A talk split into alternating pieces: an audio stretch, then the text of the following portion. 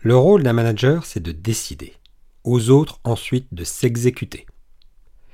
Si vous entendez cela souvent, ou si c'est ce que vous pensez, écoutez bien cette histoire.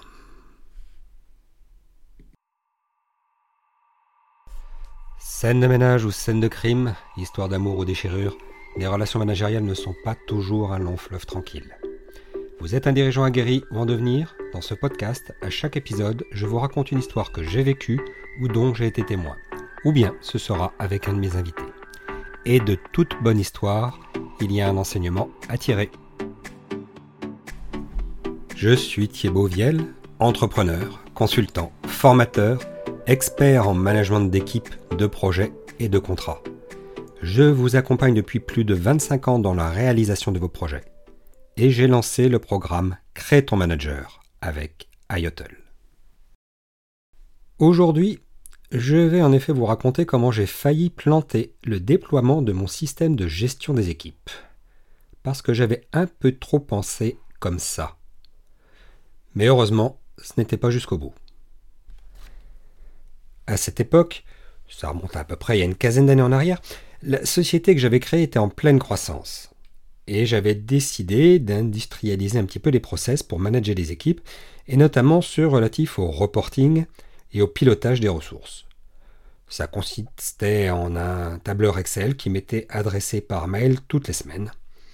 Les consultants, qui euh, travaillaient pour beaucoup chez les clients, ce que j'appelais en front office, devaient donc m'envoyer un This Week, Next Week. C'est comme ça que j'avais appelé le reporting hebdomadaire. En gros, qu'est-ce qui a été fait dans la semaine par rapport aux prévisions et qu'est-ce qu'il est prévu de faire la semaine prochaine? Et puis éventuellement, est-ce qu'il y a un arbitrage, un point de blocage, quelque chose qui nécessite euh, que j'intervienne ou qu'intervienne un manager? Bon. Seulement, ce système avait un certain nombre de désavantages, notamment l'Excel, c'est pas facile à, concaténer, euh, à faire des synthèses des ressources, des activités, de la charge. Euh, pour transformer un reporting, c'était quand même un petit peu, un petit peu compliqué. Et donc, comme il y avait des outils pro qui commençaient à émerger en Web 2.0, hein, je vous rappelle, c'était il, y a presque 15 ans, j'avais décidé de mettre en place euh, ce système. Alors, on avait fait une analyse des différents outils, pardon. On avait décidé, en fonction de ça, avec euh, mon associé et puis euh, la personne responsable des RH, du bon outil à mettre en place. Et puis après, on s'était dit, qu'on suffisait d'informer les, collaborateurs. Donc ce qu'on avait fait, on a dit ben, à partir de tel moment, on va basculer sur tel outil.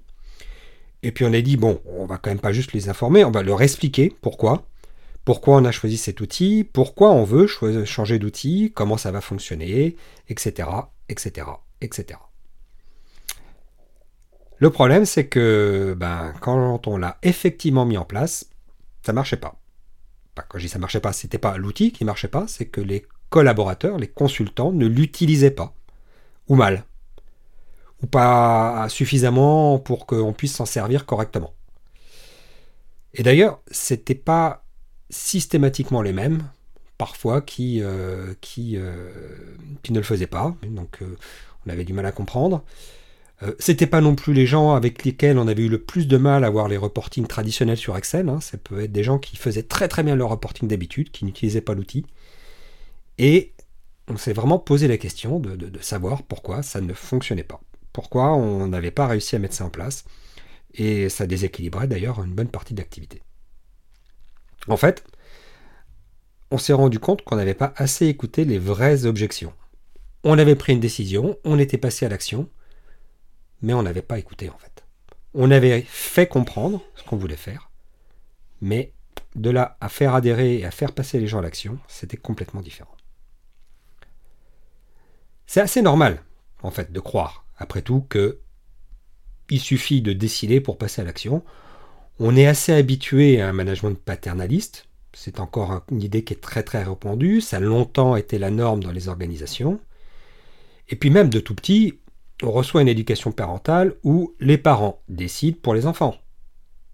Quand on sait que la relation à l'autorité s'est beaucoup construite dans les relations parentales qu'on a entretenues dans l'enfance, hein, avec cette notion que l'entreprise pourrait être un petit peu la figure maternelle et que le manager, que ce soit un homme ou une femme, joue un peu ce rôle de figure paternelle, eh ben, on calque assez facilement nos modes de fonctionnement là-dessus. On dit, bon, bah, puisque les parents, quand on était petit, décidaient, bah, en tant que manager, il faut que je décide pour, pour mes collaborateurs, ce qui, est un comportement, j'avoue, effectivement assez infantilisant.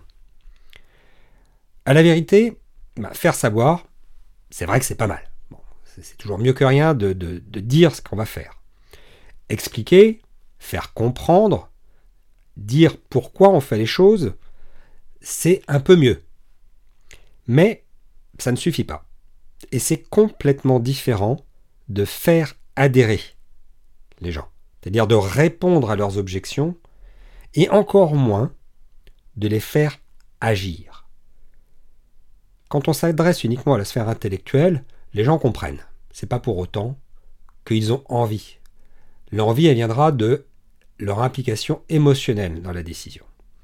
Et aujourd'hui, pour que les gens se mettent en route, ils ont besoin de sens, ils ont besoin de plus que de comprendre, ils ont besoin de savoir que ça a du sens pour eux de le faire. Et pour comprendre ce qui fait sens pour eux, il est impératif de les écouter. Ça veut dire ne pas vouloir aller trop vite. Et on a tendance parfois à aller trop vite, pas uniquement par autoritarisme, mais parce que parce qu'on se dit qu'il faut aller vite, qu'on a besoin de l'outil, qu'il faut absolument mettre les choses en place, parce que sinon on va pas pouvoir ensuite faire ci, faire ça, et qu'on a d'autres projets derrière, donc on a tendance à bouler un petit peu les choses. Sauf que, bah, écoutez, ça demande un petit peu de temps. Il faut comprendre quels sont les besoins de nos collaborateurs, quelles sont éventuellement les difficultés qu'ils rencontrent ou qu'ils pensent rencontrer dans la mise en œuvre. Ils peuvent avoir un certain nombre de craintes réelles, euh, ou supposés sur lesquels il va falloir les rassurer. Ils peuvent même avoir un certain nombre de, propositions, pardon, de solutions. Ils disent bah, pourquoi on ferait pas comme ci, comme ça? Et ça ne s'agit pas juste de les écarter d'un revers de la main en disant mais non, t'as rien compris. Voilà. Non. Il peut y avoir de très très bonnes solutions, il peut y en avoir qui sont à côté de la plaque, mais à un minimum, il faut écouter et, et comprendre quelles sont les solutions que eux-mêmes proposent. Alors comment on a fait pour rattraper le coup? Concrètement, j'ai organisé un afterwork. Au début, j'étais un peu dans une posture, euh, je faisais un peu le manager agacé. Euh, écoutez les gars, là, pourquoi on n'arrive pas à avoir ce truc? On vous a expliqué comment fallait faire, on vous a expliqué pourquoi, on vous a formé, on vous a pas mis euh, le couteau sous la gorge en plus, on vous a laissé le temps de le faire. Alors pourquoi vous faites pas là, les gars Vous déconnez quand même un peu. J'étais un peu dans cette posture. Je me suis quand même un peu pris le revers dans, la figure et la réponse qu'ils m'ont donnée, ça a été Bah ouais, tu nous as informés, d'accord, mais tu nous as jamais demandé notre avis. Nous, concrètement, il y a un certain nombre d'obstacles à la mise en œuvre. Alors certains qui sont très rationnels. Hein. Déjà, nous, on travaille chez clients. Souvent, on se branche sur le système du client avec des, des obligations de confidentialité. Il peut y avoir même des blocages du système du client qui fait qu'on ne peut pas aller se connecter chez euh, le client sur cet outil. Voilà, tout simplement. Donc comme on ne peut pas, on est obligé de le faire depuis chez nous, alors sur notre ordinateur perso, éventuellement. Et puis, euh, bah, ça nous embête de le faire depuis chez nous. C'est pas sur notre temps de travail.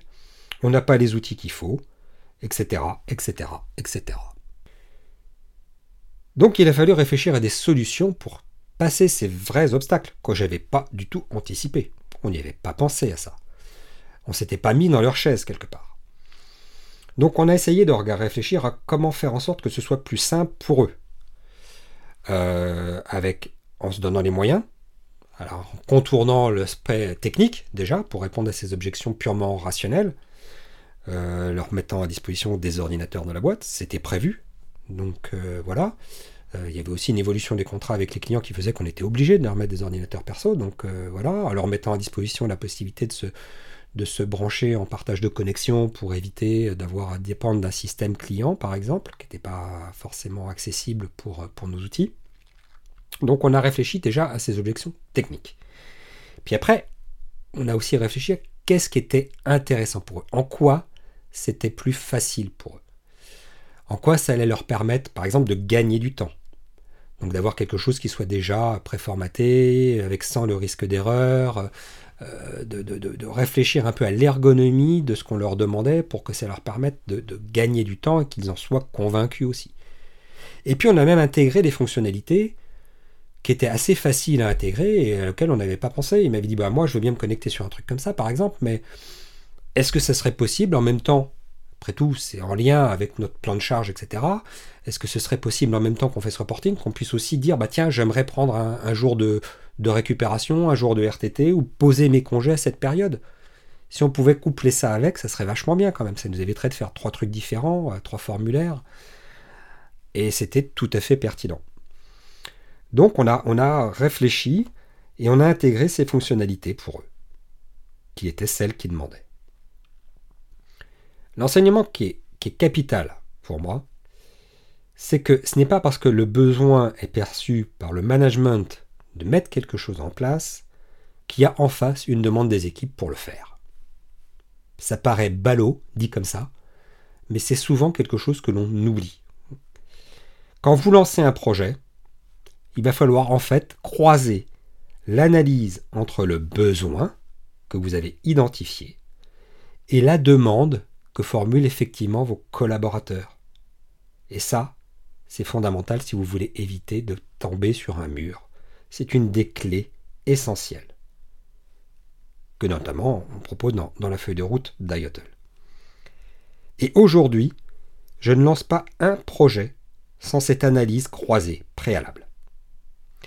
C'est grâce à cette analyse que je supprime une des trois causes essentielles qui fait que aujourd'hui encore 75% des projets en entreprise sont des échecs. Une de ces causes, c'est en effet la mauvaise analyse et compréhension du contexte et notamment de la demande des collaborateurs. Si vous souhaitez vous aussi disposer de cette méthode, rien de plus simple, il suffit d'aller sur le site d'IOTL et de découvrir la feuille de route gratuite des projets en cliquant sur le bouton Management de projet. Donc je vous rappelle www.ayotl.fr et pour découvrir, il suffit de cliquer sur Management de projet. C'est le lien direct vers la feuille de route et je vous mets également ce lien dans la description de l'épisode. Dans le prochain épisode, je recevrai Guillaume Milo avec un témoignage très inspirant sur comment trouver sa mission de vie permet de renverser des montagnes et en tout cas de convaincre même les plus sceptiques. A très vite donc sur scène de management et bien sûr sur vos projets.